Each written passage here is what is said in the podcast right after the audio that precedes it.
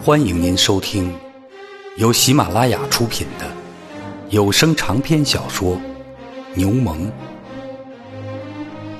作者埃杰尔·利莲·弗尼契，演播梦想飞翔。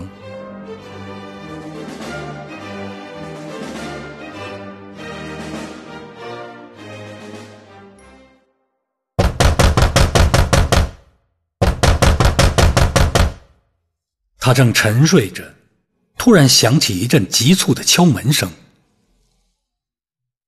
啊，特丽莎！他一边想着，一边懒洋洋的翻了一个身。敲门声又响了起来，他猛地吓了一跳，完全醒了过来。少爷，少爷！有人用意大利语喊道：“看在上帝的份上，快点起来！”亚瑟吓了一跳，“什么事啊？是谁呀？”“是我，吉安·巴蒂斯塔。”“起来，快点儿！看在圣母的份上。”亚瑟匆忙穿好衣服，打开了房门。当他带着困惑的眼睛注视马车夫那张苍白惊慌的面孔时，从走廊那头。传来了沉重的脚步声和锒铛的金属声。他突然明白了这是怎么一回事。是来抓我的，他冷静地说道：“是来抓你的。哦，少爷，快点儿！你有什么要藏的？瞧，我可以把……我没有什么可藏的。我哥哥知道吗？第一个身穿制服的人。”出现在过道的另一头，老爷已经被叫起来了。屋子里所有的人都醒了。天哪，祸从天降，真是祸从天降！竟然是在神圣的星期五，贤明的众神啊，行行好吧！吉安·巴蒂斯塔情不自禁地哭了起来。亚瑟上前几步，等着那些宪兵。他们走了过来，后面跟着一群瑟瑟发抖的仆人，身上穿着随手抓来的衣服。就在宪兵们围住亚瑟的时候，这家的主人和太太出现在这个奇异的行列后面。主人穿着睡衣和拖鞋，太太穿着长睡袍，头发扎着卷发纸。呵呵，肯定又有一场洪水。这些两两相伴的人都在走向方舟，这不，又来了一对怪兽。亚瑟看到这些形态各异的人们，心里闪过这段话。他忍住没有笑出声来。他知道，这样很不合适。现在应该考虑更为重要的事情。再见，圣母玛利亚，天国的女神。他小声的说道，并把眼光转向别处，免得让茱莉亚头上跳动不已的卷发纸再次引起他做出轻率的举动。麻烦你给我解释一下，伯顿先生。走近那位宪兵军官，这样呃堂而皇之的闯入私宅，呃是什么意思？我警告你，除非你准备给我一个满意的解释，否则我就有权向英国大使投诉。我以为，那位军官生硬的答道。你会把这个当做是充足的解释？英国大使当然也会这么认为。他取出一张逮捕证，上面写着亚瑟·伯顿的名字，并且注着是主修哲学的学生。他把它递给杰姆斯，并且冷冷地说道：“如果你希望得到进一步的解释，你最好。”还是亲自去找警察局长？茱莉亚从她丈夫手中一把抢过那张纸，扫了一眼，然后朝着亚瑟扔了过去，俨然是一位勃然大怒的上流社会的贵妇。瞧啊，你可是给这个家丢人现眼了！这下可让城里的那些乌合之众大眼瞪小眼了，可以好好的看上一场热闹。这么说，你是要做班房了？你不是很虔诚吗？早该料到那个天主教的女教徒会养出这样的孩子。你不能对犯人说外语，太太。那位军官试图打断他的话，但是茱莉亚滔滔不绝，在他那一番连珠炮般的英语中，军官的劝告根本就没有人能听得见。果然不出我的所料。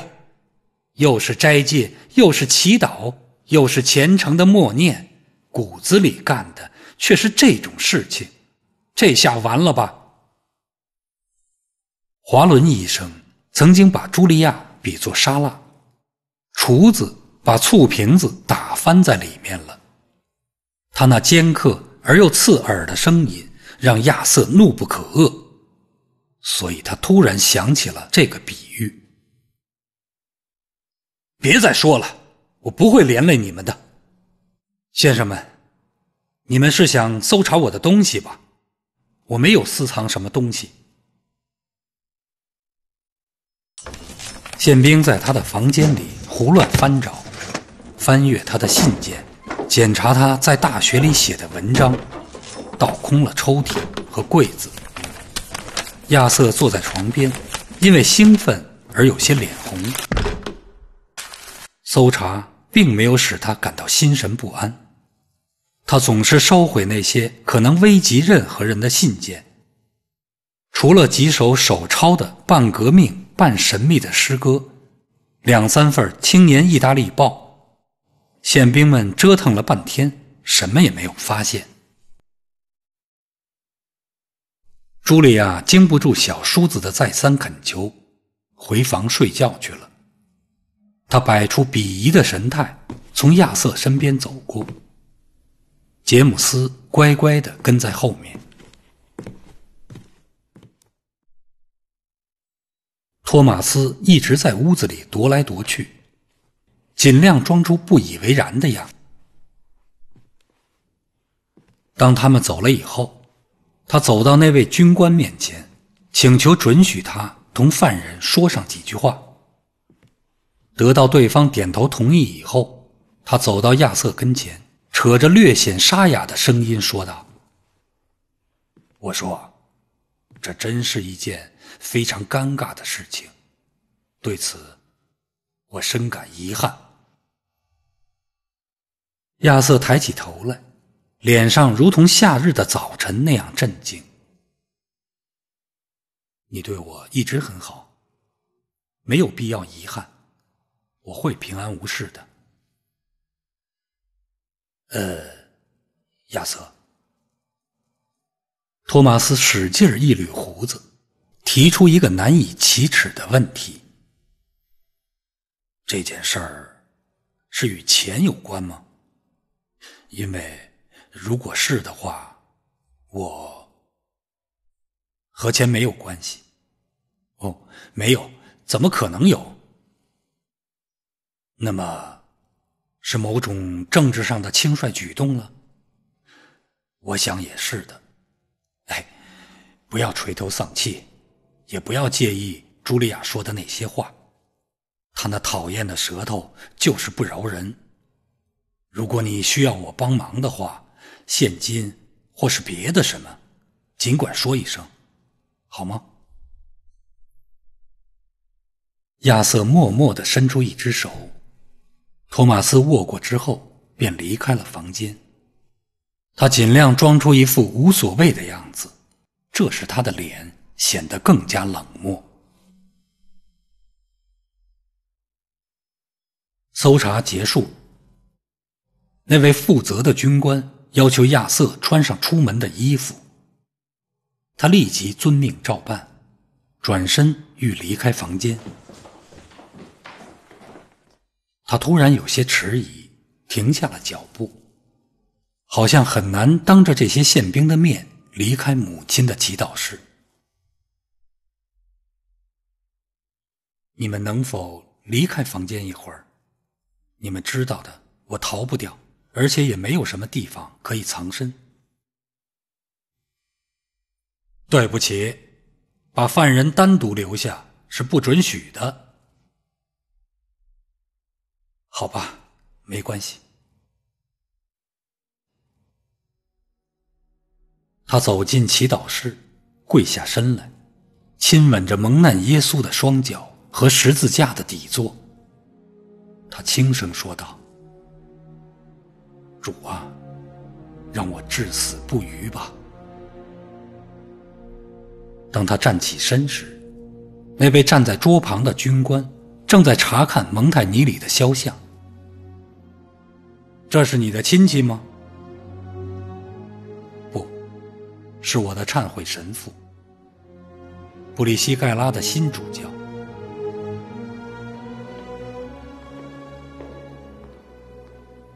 那些意大利的仆人，在楼梯上等着，又着急又伤心。他们全都喜爱亚瑟，因为他和他母亲都是好人。他们拥到他的身边，带着真切的悲痛，亲吻他的双手和衣服。吉安·巴蒂斯塔站在一边，眼泪顺着他灰白的胡须流了下来。伯顿的家人没有一个出来送他，他们的冷淡越发突出了仆人们的友善和同情心。当他握紧伸过来的手时，几乎快要哭出声来。再见，吉安·巴蒂斯塔，替我亲亲你家的小孩再见，特丽莎。大家为我祈祷吧。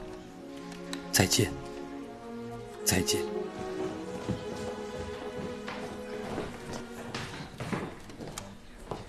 他匆忙下了楼梯，跑到门前。片刻之后，一群沉默的男人和抽泣的女人站在门口，目送着马车远去。